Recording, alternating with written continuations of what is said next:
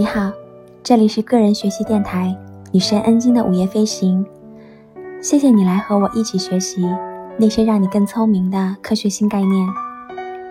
今天呢，我们要一起学习的是第十一个概念——双盲控制实验。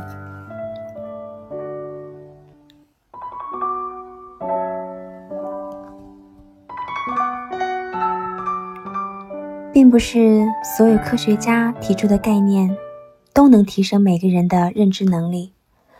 我们在这本书中寻求的不是有利于科学家进行科研的工具，而是帮助非科研者更好地理解科学，并在此后的生活中能用它们做出更为正确的判断。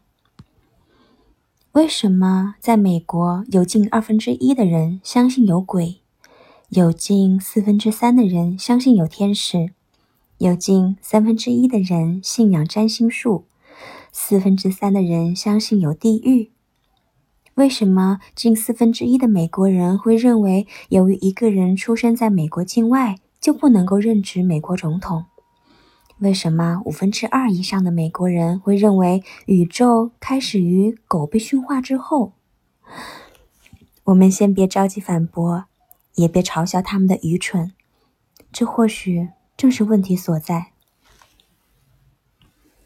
让我们保持乐观，并关注那些可以补救的方面，比如说，缺乏批判思维的训练，不知如何根据已有证据评判个人观点、偏见和事件。这就是我们补救的方面。那在补救的方法这一块儿。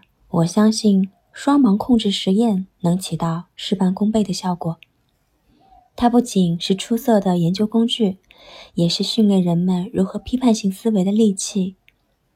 我并不是为了让人们体验认知能力而专门去进行双盲控制实验的，而是要让人们理解基本原理，明白这样的方法何以必要，并为它的魅力所折服。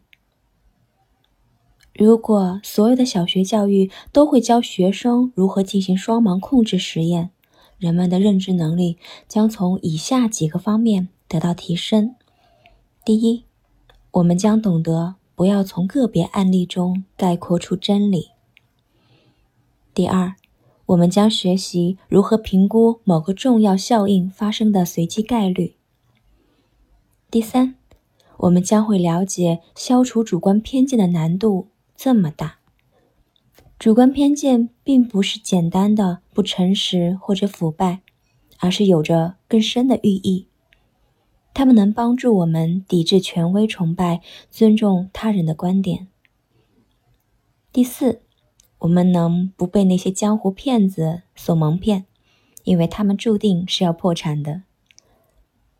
第五，我们将学到批判和怀疑的思维习惯。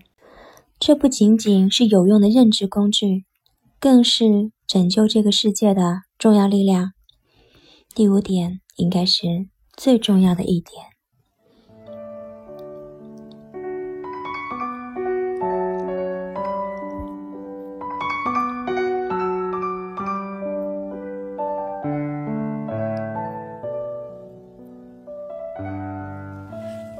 好了，那什么是双盲控制实验呢？